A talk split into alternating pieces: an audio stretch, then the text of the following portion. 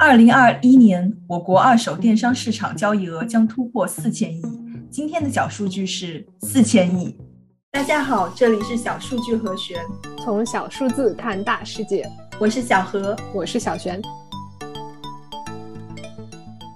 说到二手交易，感觉我们每一个人都有一部血泪史吧。我到目前为止，大概用二手网站交易过。多余的显示器、淘汰的电脑，还有礼券。小璇，你呢？嗯，我的二手交易经验主要是在来回搬家的时候买卖家具，也是遇到过不少坑吧。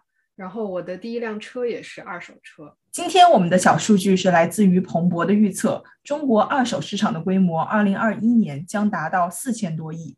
同比增长百分之四十，还有数据说今年的二手市场将会突破万亿。当然，每个机构的统计方法有所不同，但是相同的是，过去几年这个市场一直都在高速的增长，电商交易用户人数也从二零一五年的一千多万到今年上半年突破了两个多亿。嗯，小璇，你觉得有哪些原因造成了这样的增长呢？嗯，我觉得还是首先跟物资富足、网络发达有关吧。嗯，首先是大家可能手里有钱了，愿意买东西了。然后现在的各种电商平台、消费节日，还有社交媒体直播带货这样的形式吧，都让买东西更方便，也更冲动了。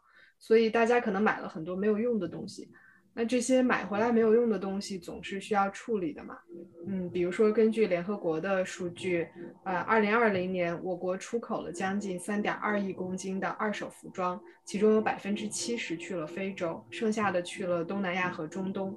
然后新华社也有数据说，我们每年会扔进垃圾桶大概有两千六百万吨的衣服，那其中只有不到百分之一被回收利用。就是除了这些卖出去还有扔掉的以外，剩下的部分可能很多就要会流向二手市场。嗯，然后就是对二手这个概念的接受度也提高了，年轻消费者对于可持续的消费更有认同感，共享经济的潮流呢，让我们对自己闲置的东西的价值进行了一些反思。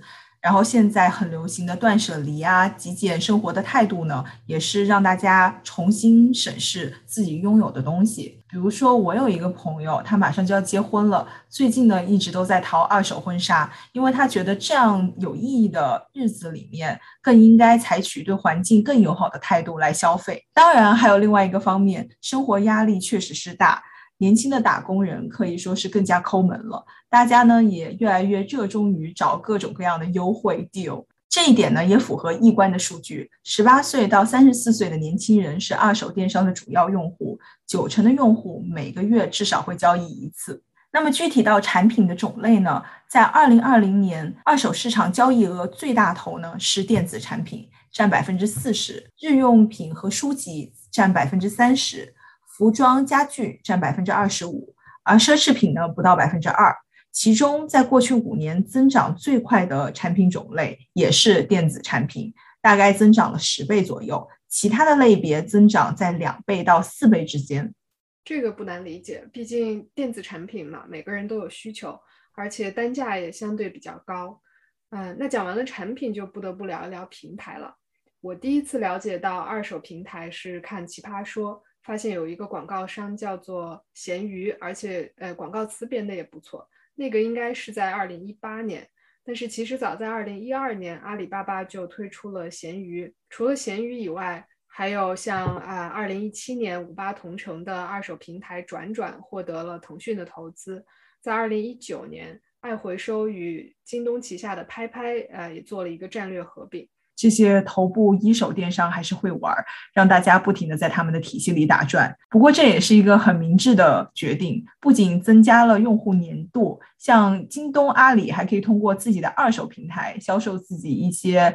包装有磨损，但是性能完全 OK 的产品。嗯，有一个说法是，目前的二手电商市场就是闲鱼、转转和爱回收在玩三国杀。当然，除了这些头部的电商之外呢，还有多个垂直方向都是有领军企业的，比如说二手奢侈品的红布林，二手书的孔夫子旧书网。从模式上来说，这些平台比较普遍的有两种类型，一种是所谓的 C to C。也就是我把想卖的东西挂到平台上，等待另外一个散户来购买。对平台来说，这个是比较相对轻资产的投入，你只是搭了台子，方便大家交易。东西的品质还有信息是否属实呢？平台是很难去保证的。对于价值比较高，比如像奢侈品和一些数码产品，甚至还有汽车来说，呃，就必须要另外一类平台，就是叫做 C to B to C 的平台。这种平台的玩法是，我把我的东西卖给一个平台，啊，由平台来统一回收、审核、定价，然后再卖给散户。这类平台就比较呃偏向于重资产投入了。因为平台必须要有足够的现金，还有供应链能力，才能承担这样的操作。当然了，作为客户的话，在这种平台上交易确实是更加放心的啊。不过，像我们刚刚提到的，主要还是在二手市场里边用定价买卖的方式来进行交易。但是这个市场啊，还有很多其他的玩法，比如说像拍卖、以物换物、租赁，还有甚至包括免费捐赠。啊，说到这儿呢。小何，当你在选择一个平台卖东西的时候，你会比较看重哪些方面？作为卖家，首先是要赚钱嘛，呃，所以我会先关注的是平台收费的交易费比例，其次是对卖家的保护政策。在交易当中，我也会特别看重平台和买家为我是怎么样打分的，以及平台是怎么样给买家排序。那么，假如作为买家，小学你会有哪些考量的因素呢？嗯，我觉得对买家来说，肯定首先是产品的丰富程度比较重要吧，能不能找到我想要的东西。其次就是最好卖家能有良好的信用记录，还有交易历史，啊，然后要有我可以联系到的客服，有这个合理的退款政策，还有投诉渠道。最后就是物流速度，如果是奢侈品和数码产品的话。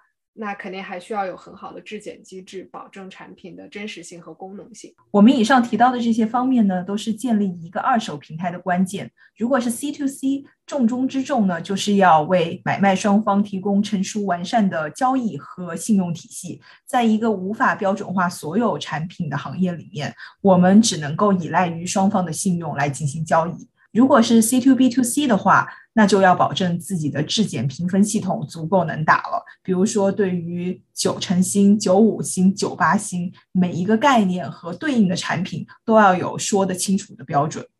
国内的二手电商还在飞速成长期，有数据说，国内现在的渗透率相对全球还只有不到一半，所以确实是未来可期。嗯，但是就算是二手市场已经很成熟的美国，今年我们也还是看到了。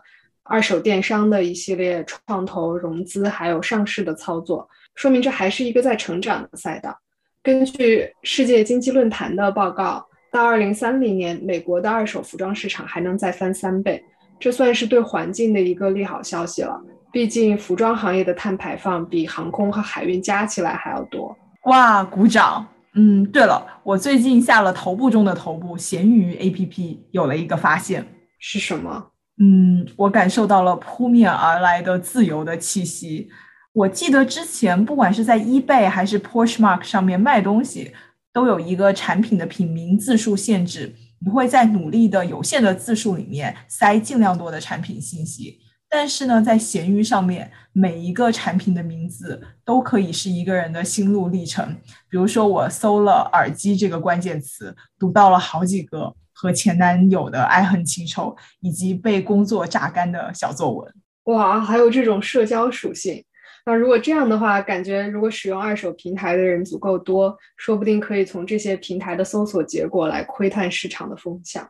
嗯，这个怎么讲？嗯，比如说，呃，你可以搜索“倒闭了”“创业失败”这样的关键词，然后看到一些小作文，就可以了解到目前最容易被坑的行业吧。哇，机机智了！小数据和弦每周二、周五定期更新。如果你喜欢我们的话，欢迎点赞、留言、订阅。See you。